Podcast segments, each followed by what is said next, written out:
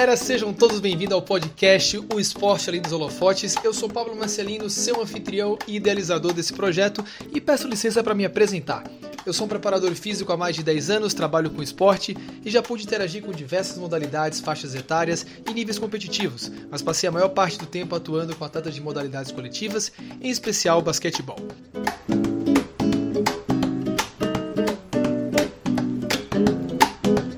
Esse projeto surgiu da ideia de poder conhecer melhor as pessoas que fazem esporte no Brasil e no mundo, e como elas chegaram até ali, suas opiniões no cenário esportivo e de alguma forma fomentar que mais pessoas possam conhecer as figuras do nosso esporte. Quero então te convidar para embarcar nessa jornada comigo. Seja bem-vindo, você está no Esporte Além dos Holofotes. Converso hoje com o fisioterapeuta do Corinthians Basquete, Rafael Rocha, que apesar da pouca idade acumula uma experiência muito intensa dentro do esporte profissional. Vamos para mais uma?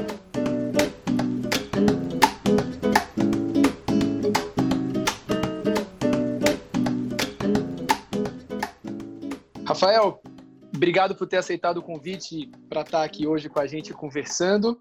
O, o que é que o Rafael faz hoje dentro do cenário esportivo? Pablo, agradeço o convite. Hoje eu atuo no basquete, eu sou fisioterapeuta do Corinthians Basquete, do time principal e da base.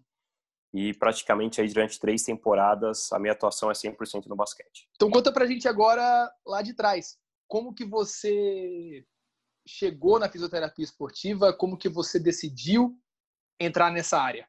Cara, minha carreira é curta, então, assim, vindo de trás para frente, eu me formei em 2015, então não tenho muito tempo de atuação. Mas a, história da fisioterapia começa na, na escola, no, no ensino médio, estava naquela fase de decidir o que fazer. Uh, eu tinha optado por educação física, na verdade, era o curso que eu ia fazer. E eu tinha um professor de educação física que eu tive uma proximidade muito grande com ele.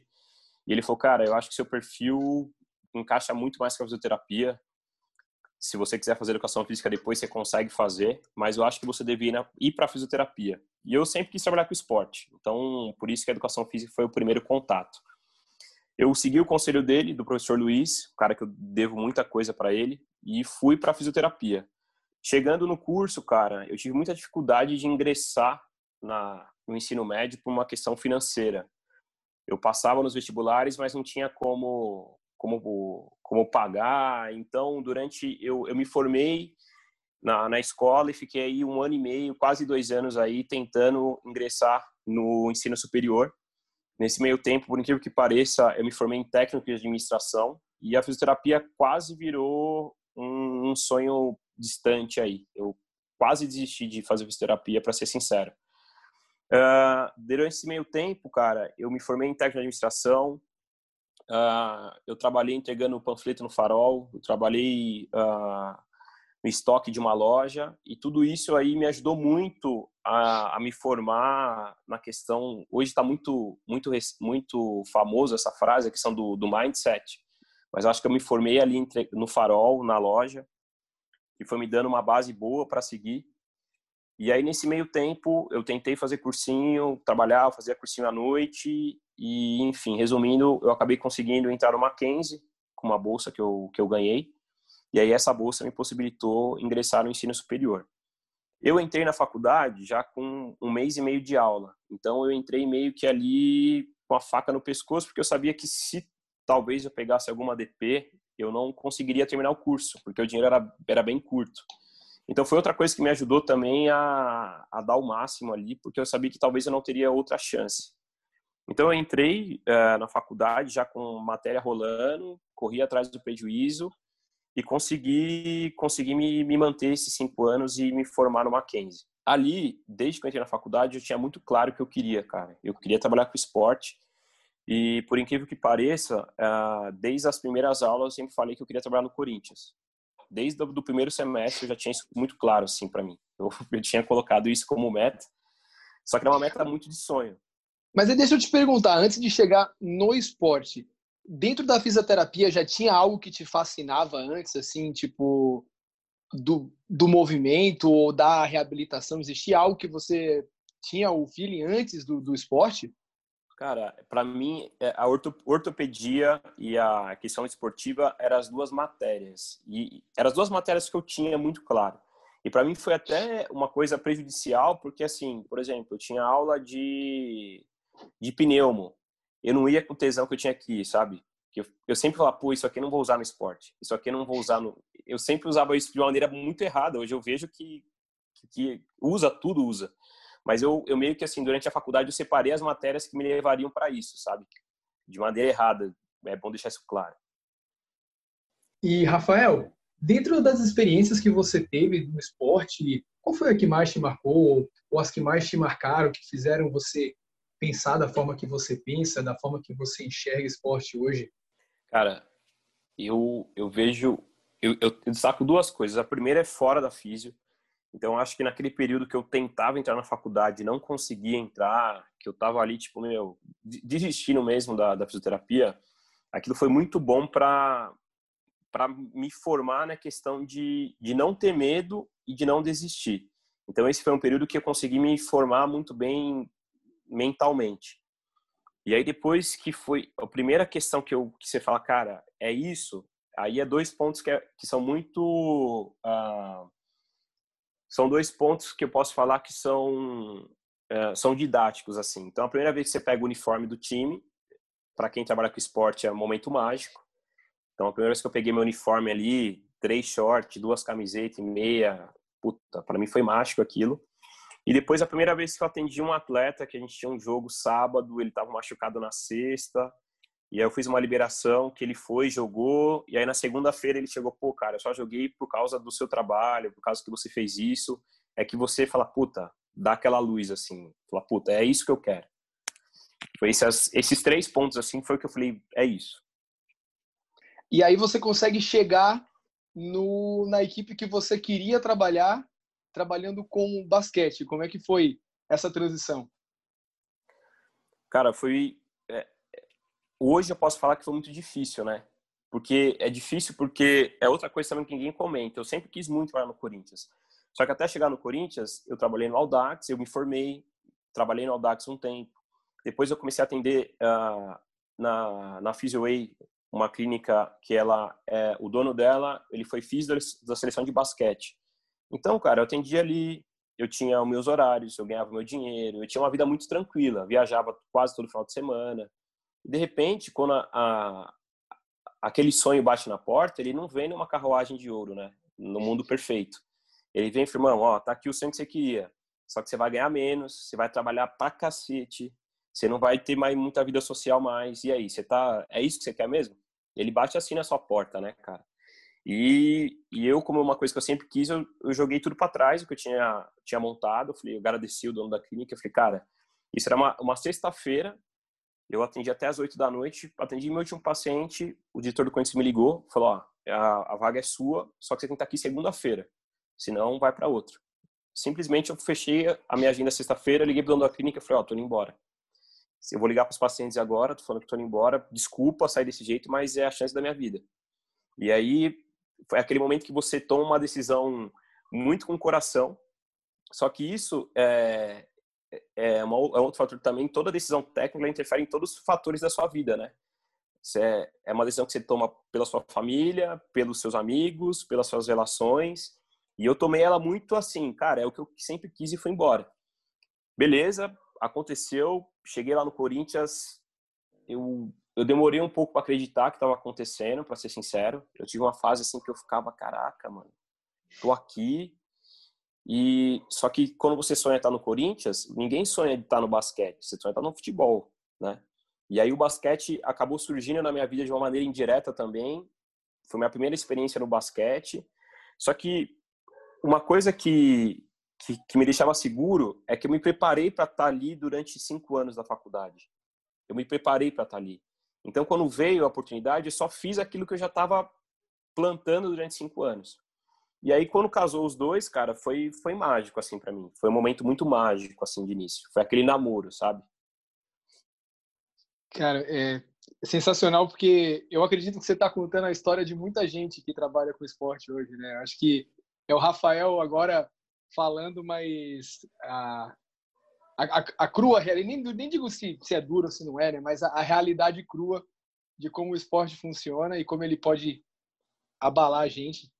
É... E hoje, como que você vê essa tua decisão lá de lá atrás decidir trabalhar mais? É uma promoção reversa, né? É a promoção pelo é. sonho, mas ganhando menos e trabalhando mais. Ou o Rafael de hoje, como que vê essa decisão e essa trajetória?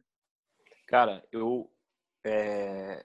até até por tudo que está acontecendo na questão da pandemia, é uma decisão que, que eu tomaria lá dez vezes, se fosse necessário. Só que hoje eu consigo olhar isso de uma maneira, é, Rafael, como pessoa, entendeu? Uh, eu, eu, eu entendo hoje que, por para realizar esse sonho, eu sacrifiquei, sacrifiquei muita coisa pessoal, tá ligado? Muita coisa pessoal, assim.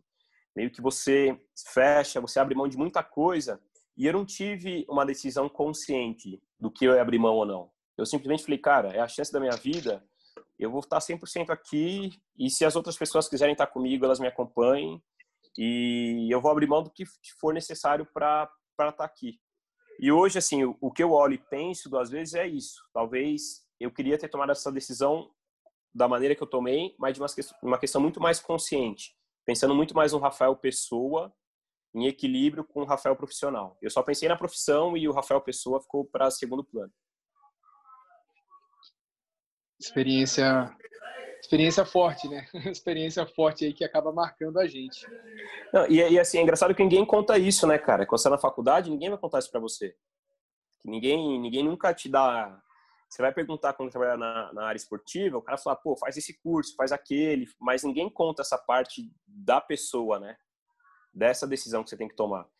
E eu vejo, e eu falo muito para as pessoas que me perguntam é, eu pergunto muito mais se ela está pronta para tomar essas decisões. Porque tem pessoa que quer trabalhar no esporte, por exemplo, e não está pronto para abrir mão do final de semana, não está pronto para abrir mão de ficar longe da família por um tempo. Então, é, são coisas a se pensar, né? Sim, sim. É um é, é, é uma renúncia, né? Todas as escolhas que a gente faz, ela tem renúncias e tem pontos bons, né? Como você falou, você é bastante realizado, você tomaria essa decisão várias vezes. Mas isso não significa que é fácil nem que não há renúncias, né? E é o que você disse, no, ninguém ninguém avisa pra gente antes do que que a gente vai ter que abrir mão, você vai descobrindo aos poucos, né? Exatamente isso, exatamente isso. Cara, muito legal. A gente encerra aqui esse primeiro bloco, né, contando um pouco da história do Rafael e voltamos aí ah, para falar um pouco da fisioterapia esportiva em si.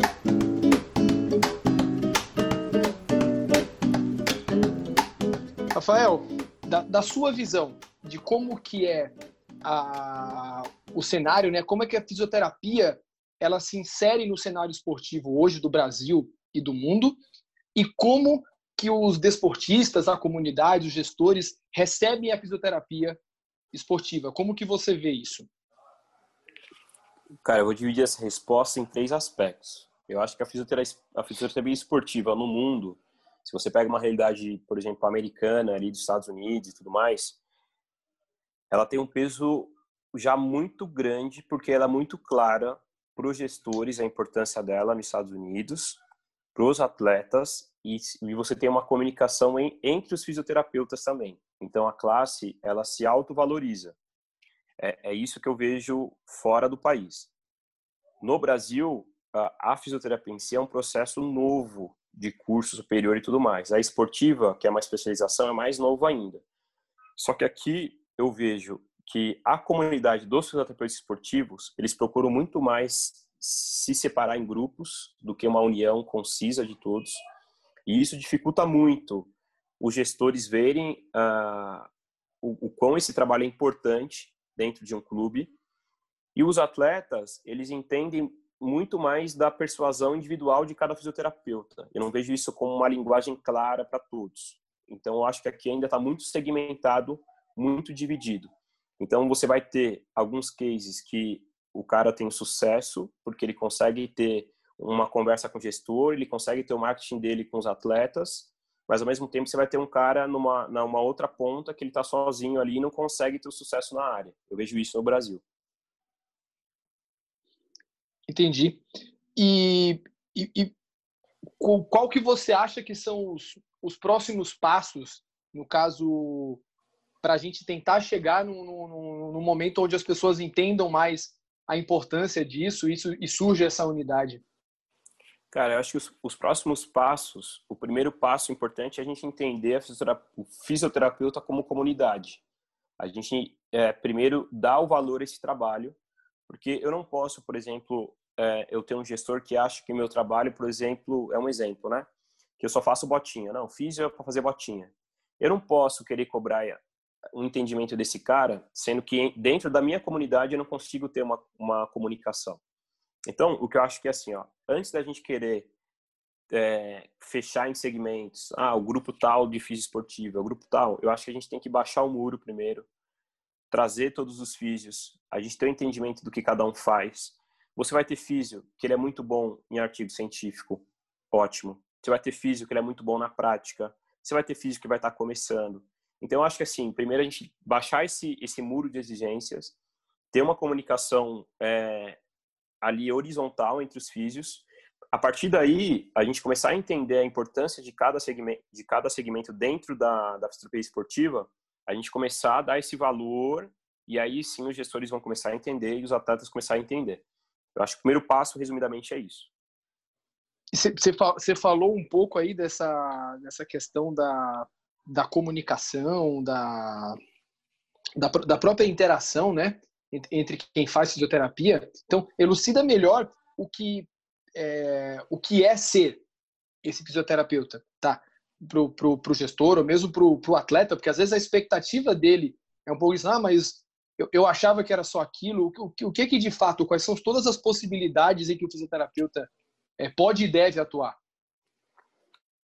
O fisioterapeuta esportivo, ah, eu acho que assim ele, ele pode atuar de acordo com o entendimento dele no trabalho, né? Por que eu falo isso?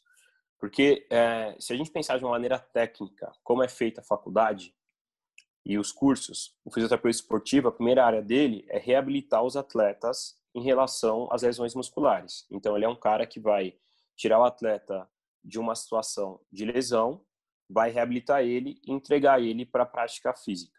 Esse é um primeiro pilar que é trabalhado e geralmente é ensinado. Um segundo pilar, que aí vai do entendimento, é o cara entender que ele está ali como promoção de saúde. Se ele está com promoção de saúde, ele não pode só reabilitar o atleta e entregar para o preparador físico. Ele tem que entender que o trabalho dele é um trabalho de prevenção, mas não um trabalho de prevenção ali na quadra fazendo um buzu como é ensinado. O trabalho de prevenção dele ele conseguir sentar com, o preparador físico, discutir as demandas de treino, ele entender é, o controle de carga, ele entender o que o treinador quer desse atleta é, dentro de quadra, ele ter uma aproximação com o atleta e entender que, pô, às vezes esse atleta ele tá separando da mulher, talvez esse cara, a mãe dele está no hospital, ele começar a entender o ser humano atleta, e aí você trabalha em uma cadeia imensa de, de prevenção. E isso é um outro entendimento também do físico. E eu acho que o, e o terceiro entendimento é a gente entender cada segmento como negócio. Então, hoje, eu, eu procuro, é, durante a pandemia, eu estou fazendo muito curso de soft skills, de questão muito de, de empresas mesmo, de multinacional. Óbvio que eu não, tenho, não vou ter essa formação, mas você entender o que é um negócio basquete, o que sua franquia representa no negócio basquete, quem são as, as ligas, então, você entender isso como uma ferramenta de negócio também é um, é um outro fator muito importante. Então, o físio, ele pode atuar em todas as áreas, mas ele vai ter, vai, ter, vai ser de acordo com o entendimento dele. Se é um entendimento regular, resumindo, ele vai trabalhar só na reabilitação. Se é um segmento de promoção de saúde, ele vai trabalhar ali na questão do mindset, ele vai trabalhar na questão da preparação física, e na questão ali também até um pouquinho de entender a questão técnica. Se ele vê também como um negócio, ele vai tentar estudar toda a questão organizacional da franquia dele. Você falou de dois aspectos aí que eu acho que são bem não usuais, né, quando a gente fala de fisioterapia esportiva, que eu queria que você desenvolvesse como que você vê, que é o aspecto relacional, que é o aspecto humano, e como que você acha que isso determina a tua, a tua atuação, e o aspecto técnico, então, tipo, como entender de basquete uh, faz de você um físio melhor? Como que você usa isso? Cara, a relação pessoal, e isso também é um, é um outro ponto que eu coloco, que A relação de jogador e fisioterapeuta é a relação mais próxima que você vai ter dentro de um time. É a relação mais próxima. E você, como fisioterapeuta, é, você pode usar essa relação para bagunçar o ambiente, porque você vai ter essa influência de ter uma informação é, da comissão técnica, uma informação do atleta, e você pode usar isso a seu favor e bagunçar o ambiente. Ou você pode ser um ponto ali de equilíbrio dessas duas áreas. Isso aí é inevitável. Então, é, como eu disse, a, a procura que eu faço para entender esses soft skills é entender como de uma maneira técnica, inteligente, eu consigo usar esse essa abertura dos dois lados para deixar o ambiente equilibrado. A relação pessoal, ela acontece desde quando o cara ele vai muito bem no jogo e ele vai te convidar para jantar porque ele está eufórico, ou quando ele está muito puto com o treinador e ele vai querer que você saia para tomar um café com ele porque ele quer falar mal do treinador cabe você, como fisioterapeuta, entender que seu papel ali não é um papel de julgamento desse cara, não é um papel de leve trás de informação. É o seu papel ali, é o papel de assim, cara, eu confio em você. Quando eu tô machucado, eu vou falar com você. E por isso que eu tô aqui abrindo não só a dor que eu tenho no joelho e no tornozelo, eu tô abrindo alguma questão que eu tô sentindo também. E aí entra naquilo que eu falei, é, a prevenção, o entendimento de saúde, de qualidade de vida, parte desse processo pessoal também. Então, físico, para o cara ser bom, ele, querendo ou não, ele tem que desenvolver esse aspecto. Hoje em dia, mais ainda. Entendi. E na, e na questão do aspecto técnico? Como cara, que... Do... O aspecto técnico, eu vou ser muito sincero. Falar para você, porra, eu entendo de basquete pra caramba, eu vejo NBA, eu... Não, cara, eu não entendo. Mas eu acho que o critério técnico é uma conversa muito clara, o Pablo. treinador, pô, você trouxe esse cara aqui, o que você espera dele? Rafa, puta, eu vi um vídeo, esse cara, ele tem uma rank, puta, ele é foda, não sei o que, não sei o que. Você tá olhando na quadra, o cara não tem uma rank, ele não tem. Então, você fala, puta, tem alguma coisa que não tá batendo aqui. Aí talvez você falar com o cara, falou, pô, Rafa, eu machuquei dois anos atrás e não consigo arrancar mais. Aí é nesse momento que você chega.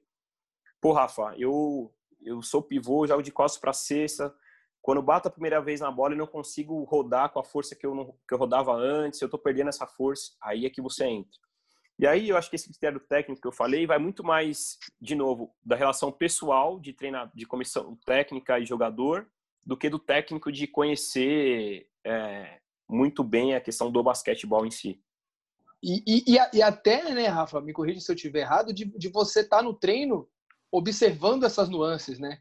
observando coisas que você fala assim, pô, tal, tal padrão é, não está atendendo a expectativa que o jogador tem em si mesmo, que o técnico tem sobre aquele jogador e que você pode é, otimizar o processo, né? Porque a, a, se você for pensar, nutrição, fisioterapia, preparação, não faz basquete de forma, a gente faz a, o extra, faz o, o complemento da atividade de basquete para otimizar, né?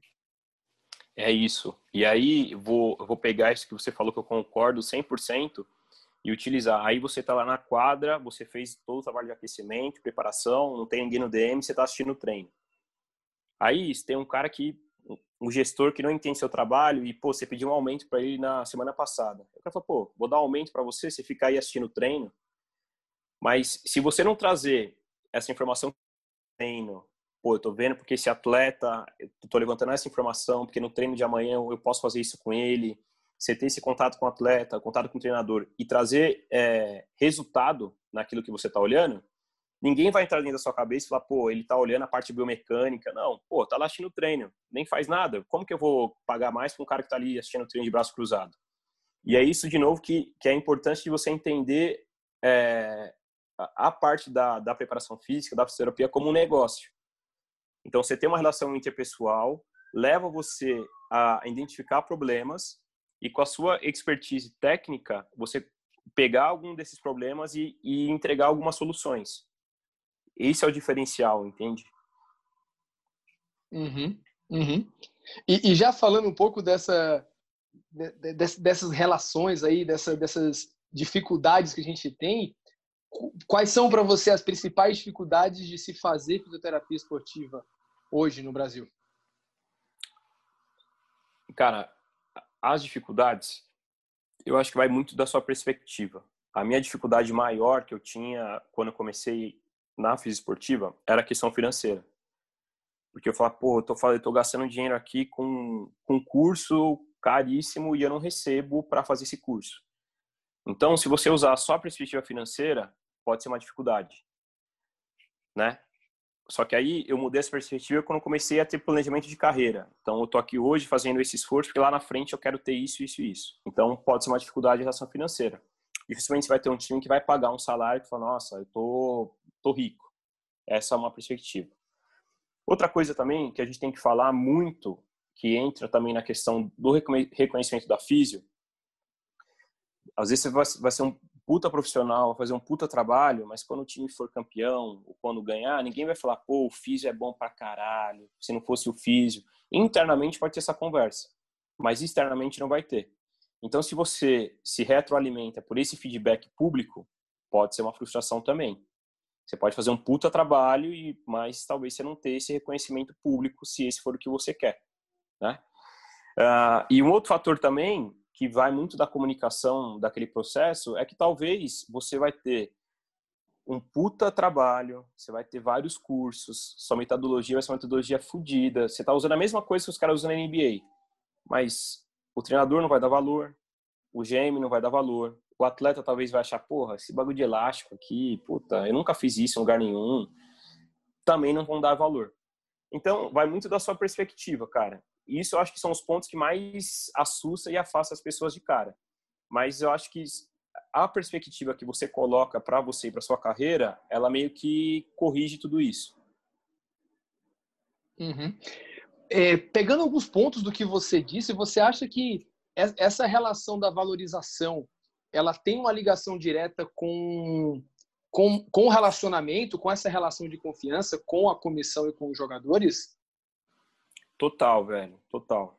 Ela, é, eu acho que a, a, base passa por aí, dessa relação de confiança, né? E aí aquilo, cara, confiança, é, hoje em dia, é uma mala de um milhão de reais, cara. Você tem que saber proteger ela e usar ela da melhor maneira possível. Porque da mesma maneira que você tem esse um milhão de reais ali na mala, você pode ser a sua, você pode arruinar seu trabalho também se você não saber usar. É, eu acho que, que passa 100% no trabalho. Uhum. Obviamente, bastante conhecimento para fazer, né? Mas também saber colocar, saber explicar, saber ganhar, né? Essa, essa relação com o jogador. Vou falar para você, cara, que eu que ultimamente estou achando que eu, eu, vejo algumas coisas que eu acho que nem precisa ter conhecimento, viu, cara? Você ter o um marketing bom, saber falar bem, você... eu vejo muita coisa acontecendo aí, muita não no basquete, fora do basquete, muita coisa acontecendo, muita gente é, falando muito bonito, mas às vezes falta o conhecimento, infelizmente, infelizmente. Nessa, nessa mania de influência e tudo mais, tá difícil. É, cara, eu estava escutando um podcast esses dias do acho que Robert Iesi, se não me engano, que é um treinador, um preparador lá da Itália, e ele falando justamente de profissionais com muito conhecimento que não obtinham sucesso, e às vezes profissionais com conhecimento é, não vou dizer ruim, mas assim mais limitado se você fosse pegar em quantidade, mas que tinha uma abordagem é, muito boa e que conquistava a confiança, onde o atleta acreditava cada vez mais em si mesmo e por isso ele tinha mais resultado mesmo, ele tinha mais resultado mesmo fazendo algo que você fala assim, em termos de ciência, você fala, caramba, isso aqui não é o que tem de mais avançado, mas a abordagem dele é muito boa, né? É isso. Não, e isso, cara, é outra coisa que, que, eu, que eu vou complementar, talvez quem não trabalha com ramo esportivo e trabalha só com ciência, só com artigo científico, isso é coisa que ninguém vai entender. E a gente nunca vai ter um artigo que vai explicar isso que você está falando. Porque a, a, a esportiva, a gente lida muito com isso, né, cara? Às vezes, puta, sinceramente, tem alguns atletas que vão lá, puta, eu tô com uma dor aqui. Você avalia, você sabe que não é uma dor articular. O cara tá com medo, o cara não quer treinar, você faz qualquer coisa ali, cara. Você joga um spray, põe uma bandagem colorida, o cara joga. E não é porque você, nossa, eu tenho a técnica de ouro. É porque o cara, ele quer a palavra certa no momento certo, cara. É, é eu, eu, costumo falar isso para os meus jogadores. Eu falo assim, cara, eu não minto para vocês nunca, a não ser que seja realmente necessário para você acreditar em si mesmo. Mas nunca vou mentir para lhe dissuadir, para ser sacana com você. Mas se eu precisar mentir para você acreditar mais em si mesmo, talvez eu faça isso. E o esporte o tempo todo está fazendo isso. Porque é muito difícil, né, cara? Você pensar para um atleta, você joga duas vezes na semana, você ganha duas, você tá eufórico, você perde duas, você é o pior cara do mundo. Mas daqui a três dias você tem jogo de novo. Os caras uhum. querem, né? Os caras precisam de algo fora da performance. Sim. Com relação, você falou um pouco de metodologia, de trabalho, com relação a algumas coisas que você implementa. Você tem uma, uma filosofia? Como você define a sua filosofia de trabalho, Rafael? Cara, a minha filosofia de trabalho, ela, a base dela, que foi que me deu esse start, foi quando eu trabalhei naquela clínica Alphaville com o Adriano. Eu conheci muito, muito profundo o trabalho do Gray Cook, da questão da FMS. Então, o Gray Cook foi o cara que foi a primeira pedra que eu, que eu coloquei ali como base e foi ali que comecei a gostar de treinamento funcional. E o Gray Cook, por ser fisioterapeuta e ter o convívio com treinadores mesmo, com preparadores físicos e tudo mais, ele tem uma linguagem comum, aquilo eu usei, que eu uso como base do meu trabalho, de treinamento funcional. Então, uh, eu trabalho muito com essa questão da funcionalidade de, do Gray Cook. Eu gosto de trabalhar muito com as questões de treinamento da Exos, que é o outro pilar forte que eu uso. E aí, ultimamente, eu acrescentei muita questão da IHP do Juan Carlos Santana. É mais uma maneira, assim, de eu entender a preparação física e, e colocar isso no meu trabalho. Então, é, eu passando a tentar entender a preparação física, hoje eu não, eu não consigo passar um treino de força como o preparador físico passa, mas eu sei o que ele precisa para ter um treino de força.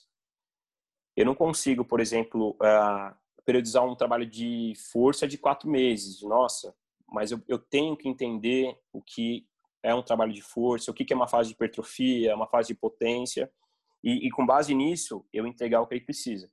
Então, é, eu baseio a minha metodologia muito em questão de funcional. Então, eu trabalho muito com as questões do joint by joint. Para mim, a prevenção é isso. Eu não trabalho com exercício de prevenção de tornozelo. Eu não trabalho. Mas eu acredito no tornozelo ligado com quadril, ligado com a torácica, controle motor disso e a prevenção. Então, esse é, uma primeira, é um primeiro conceito. O segundo conceito que eu trabalho, que, é a comunicação que eu tenho com outros setores, é a pirâmide de performance do Gray Cook, da base larga de movimento para a questão de performance ali na preparação física e a habilidade funcional na quadra. Isso é um outro conceito também que eu trabalho bastante. E, e aí é um conceito que eu consigo entender a relação dos três pilares e como a gente tem que trabalhar junto. Esse é um outro ponto. O outro conceito que eu trabalho é a questão de fáscia. Fáscia também, é, os estudos estão aumentando, mas assim, eu não, não penso mais em alongamento de músculo. Eu penso sempre em cadeia muscular agora, preparação anterior, posterior. E o último conceito que eu coloquei no meu trabalho é, são dos movimentos tridimensionais. Gary Gray, esses caras aí, puta, é, a questão do movimento 3D, eu acho que, que é o que a gente consegue juntar tudo ali de teoria. Isso é outra coisa que eu coloquei como pilar no meu trabalho. É, é louco porque é, a minha formação, eu procuro muito mais questões de movimento e treinamento do que questões técnicas de maca. De de uma técnica de massagem, uma técnica de liberação. Eu acredito muito no movimento de qualidade como prevenção de, de, de uma cadeia toda. É isso que eu acredito de método. Uhum. Um, um, pouco mais complexo do que só fazer botinha e dar choquinho, né, Rafael? Cara, é isso. E sabe o que é o pior? Eu não faço botinha. Eu não faço botinha no meu time. Não faço botinha. Se falar, pô, você vai para NBA agora, faz uma botinha aqui, vamos ver se é boa. Vai ser um lixo. eu não... você fala assim, pô, é, o, eu tenho um tênis aqui, qual voltar, qual modalidade que você põe? Eu não sei, porque eu também não uso tênis com frequência. Uhum. é louco isso. Sabe o que é engraçado? Porque se você for pegar o estereótipo, se você está na quadra fazendo um trabalho, eu tenho o prazer de te conhecer, já ter te visto trabalhar. Se você está na quadra fazendo um trabalho é, com o que você faz de preparação de movimento é, e perguntar para alguma pessoa, ela provavelmente vai dizer que você é, é um dos preparadores, né? Não vai te associar como fisioterapeuta, né? Por uma questão de estereótipo. A gente que é da área, obviamente, a gente sabe um pouco mais assim e, e vê o objetivo do trabalho. Mas é, é, é muito importante ser visto como essa abordagem, principalmente como você citou lá nos Estados Unidos, que é um lugar que vê diferente a fisioterapia, eles têm isso muito bem dividido, né? Eles têm o athletic trainer e tem o physiotherapist que tem funções diferentes dentro da reabilitação e da prevenção, não é? Exatamente isso, Paulo. Você tocou num ponto muito importante. O... E aí, voltando no que eu tinha falado da fisioterapia esportiva, eu acho que em vez das técnicas, lá fora os caras verem como movimento, cara. Eu quero meu paciente, eu quero meu atleta se movimentando bem. E o movimento não é da fisioterapia, não é da, da educação física. O movimento é natural do ser humano. Então, em vez da gente começar, não, mas a minha área trabalha isso, a outra, vamos pensar em movimento, qualidade de movimento. E aí, se a gente pensar em movimento, em algo primitivo, todo mundo conversa, todo mundo entende, todo mundo vai ter muita coisa para agregar. E é isso que eu, que eu procuro usar de conceito. Os caras trabalham com movimento. Você pegar lá o, o, muitos livros que eu, que eu leio, você pega o próprio Gary Gay, os caras, cara, eu sou profissional do movimento. Eu não sou fisioterapeuta. E aí, a partir disso, a gente começa a ter muito, muito mais coisa para discutir, entende? Do que a gente se fechar em casinhas ali. Com essa, a gente encerra nosso segundo bloco.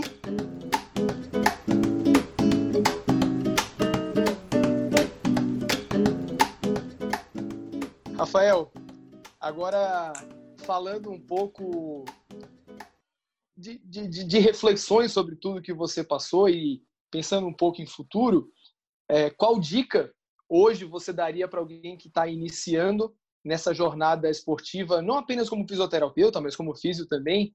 Tipo, qual dica você dá para essa pessoa que está querendo ingressar para ser um profissional do esporte? Cara, eu vou dar uma dica que ninguém me deu, assim, e eu acho que é o mais importante. Eu acho que é o autocuidado. O autocuidado, eu, eu não vou falar para ninguém, pô, você tem que fazer esse curso, fazer essa técnica. É o autocuidado e, assim, de primeiro, você tá bem com você mesmo. Então, a questão psicológica, eu acho que é uma questão muito importante e é uma questão que a gente tem um tabu muito grande. Eu, se eu fosse fazer um currículo de, de, de qualquer curso da área da saúde, para mim tinha que ser obrigatório o, o físio ter trabalho de terapia, ter trabalho de meditação, enfim, ele pode escolher a metodologia, mas primeiro você tem que ter isso muito claro com você mesmo, sabe? Você tá bem com você mesmo para poder tocar em outra pessoa. Eu acho que isso é o principal. A, a segunda coisa que eu, que eu colocaria é da gente começar a querer entender mais ser humano, sabe? Querer mais entender a outra pessoa. Então, uh, independente da área que você for trabalhar, você vai ter que fazer o exercício de ter uma escuta empática da pessoa que está vindo, de entender ela como pessoa, como sociedade, como, sabe? Você vai ter que achar uma você tem que achar uma abordagem para cada cliente, não o cliente se adaptar à sua abordagem. Eu acho que isso é um outro ponto também que eu acredito que, que é uma ferramenta positiva. E uma terceira e uma terceira dica que eu daria eu acho que tudo passa pela perspectiva que você tem de carreira. Se você acaba entrando num rio ali você não tem destino e deixa as coisas te levarem, você pode dar uma sorte de chegar num lugar bom, como você pode ir para um lugar ruim. Eu acho que você tem que ter o controle de todas as ações. E a gente saber que tudo que a gente faz, ela vai ter uma ligação direta. Então, talvez hoje você não está ganhando o dinheiro que você quer, você não está satisfeito, mas se você tiver um plano maior que esse, vai fazer sentido o que você está fazendo hoje. Se você não tiver essas perspectivas futuras de, de objetivo, as coisas acabam perdendo sentido. E uma vez que perde o sentido, seu trabalho não tem mais qualidade, você não fica bem com você mesmo e gera uma série de outros problemas. E aí, mais uma dica que para eu não esquecer é que você entender também que uh, o seu trabalho interfere na vida de muitas pessoas, né? Então, ao mesmo tempo que você está ajudando uma pessoa a se reabilitar, você tem a sua família, você tem sua namorada, você tem o seu filho. E, e esse equilíbrio, eu acho que é a chave da felicidade aí na profissão. Você tá bem para ajudar pessoa, outras pessoas tecnicamente, mas você está consciente para se autoajudar e equilibrar as pessoas que estão do seu lado. Isso foi uma coisa que eu demorei muito para entender e eu estou tentando construir isso eu olhava muito a questão profissional, de ser o melhor, de estar entre os melhores, e eu deixei de lado toda a minha questão pessoal e a questão dos meus familiares. E aí hoje, beleza, é, eu, eu, até brinco que eu, que eu tenho o Rafael, fisioterapeuta, que é um cara totalmente feliz hoje, equilibrado e bem na profissão, porque eu construí isso. Mas e o Rafael Pessoa, como que ele é? Né? Essa é uma construção que eu estou procurando também entender e fazer. Eu acho que essa é a dica principal que eu daria. É muito, é muito fácil a gente se perder, né? Até pela, pelo gosto que a gente tem pela profissão. Às vezes a gente esquece e deixa de lado, né? Não, não, não é uma coisa incomum. Principalmente com, com atletas. Né? Os atletas acabam esquecendo bastante disso. Sim, você e tem... aí você vem, você vê uma fala, pandemia fala. mundial aí que você não pode trabalhar, sobra quem? Sobra só o Rafael Pessoa. Rafael Físio tá guardado cinco meses, ele tá guardado. E aí? E você é obrigado a conviver com você mesmo ali 24 horas. É isso, e agora?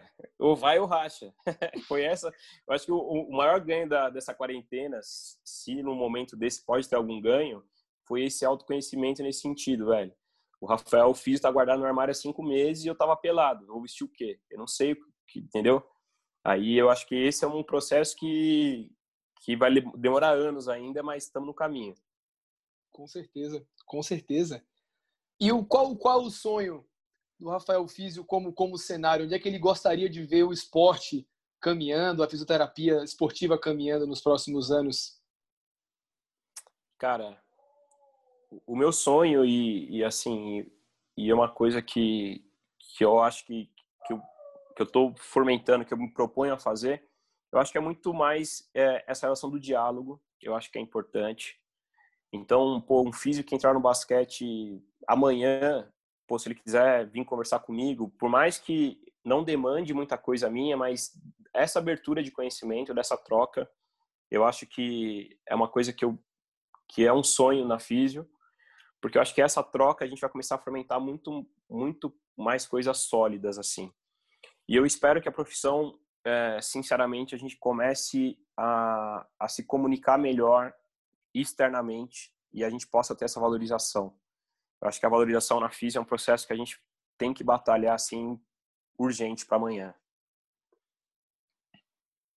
Você tem algum material que você considera a virada do jogo, né? É, eu não gosto de usar a palavra em inglês, mas um, um é. game changer, assim, que você fala assim, esse aqui me marcou. Depois dele, eu comecei a ver tudo diferente. Cara, eu vou. Eu tenho. Ou materiais, é mais de um, fica à vontade eu vou, eu vou pautar, eu vou fazer por tópicos. Então, assim, da parte profissional, o que me, que me deu o estalo é, foi o livro do Gray Cook, do Movement. Esse livro foi o livro que, que me fez pensar totalmente diferente, fora da caixa. E óbvio que depois deles já, já aconteceu isso com outros autores, mas esse foi o base. É, é uma indicação que eu coloco. A segunda indicação que, uh, que me fez dar esse, desse estalo foi a questão de leitura de coisas fora da fisioterapia, de autoconhecimento. É, hoje, por exemplo, meditar é uma coisa que me ajudou a dar esse, essa, esse estalo. Ah, livros de sobre meditação, sobre vida, sobre essas questões de ser humano, eu vou dizer assim, eu não estou achando uma palavra para dizer isso, mas foi outra coisa que me fez dar essa, essa virada. E, cara, e a terceira coisa que eu acho que a gente tem, tem que falar e a gente não falou, o que me fez dar a virada foi as derrotas, velho. Todas as derrotas que eu tive foram muito doloridas, assim. Mas uh, essa última que eu tive, que foi o, o vice-campeonato da Sul-Americana, para mim foi a maior virada, assim, que eu tive na minha carreira foi isso. E quando a gente fala em físio esportiva, esportiva a gente só pensa em vitórias e títulos, né? E eu vejo que talvez se fosse o contrário a história, se eu tivesse sido campeão e, fica, e tivesse ficado cinco meses em casa, eu não teria agregado todas essas informações. Mas quando você perde o jeito que você perdeu e fica cinco meses em casa pensando em tudo, é, essa derrota para mim ela representa algo muito importante na minha carreira de transformação, de, de ver o jogo de uma maneira diferente, de me ver como profissional de maneira diferente. Hoje, o que eu planejo para a próxima temporada é totalmente diferente do que eu fiz nas últimas três. Então, a derrota também é um, é um game change. Cara, queria te agradecer demais pelo, pelo teu tempo, pela disposição de estar aqui hoje comigo e dividindo tuas ideias, tuas opiniões, tuas lições de vidas aí, tua história. É, muito obrigado mesmo. Cara, eu queria agradecer o convite. Eu acho que é muito importante uh, esse tipo de iniciativa para esse processo de comunicação, da gente começar a conhecer mais o ser humano por trás do uniforme. Eu acho que é um, é um caminho a se seguir. E eu acho que, que para as pessoas que estão começando, você é, conhecer esse processo pessoal é o que você nunca vai ter na faculdade, né? Então vamos pensar que esse, esses podcasts aqui vai evitar que muita gente quebre a cara em vários em vários aspectos que eu tive que quebrar a cara, que você teve que quebrar a cara. Então acho que é muito importante esse processo de comunicação. Parabéns pelo projeto e obrigado aí pela oportunidade. Valeu, gente, até a próxima.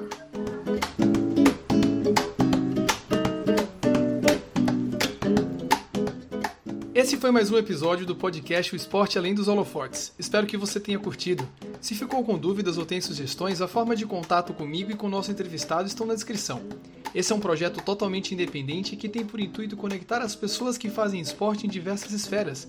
Então, se você achou útil e acha que pode contribuir com outras pessoas da área esportiva e de outras áreas também, compartilhe esse conteúdo para que chegue e ajude mais pessoas. Eu sou Pablo Marcelino e espero você no próximo episódio. Até mais!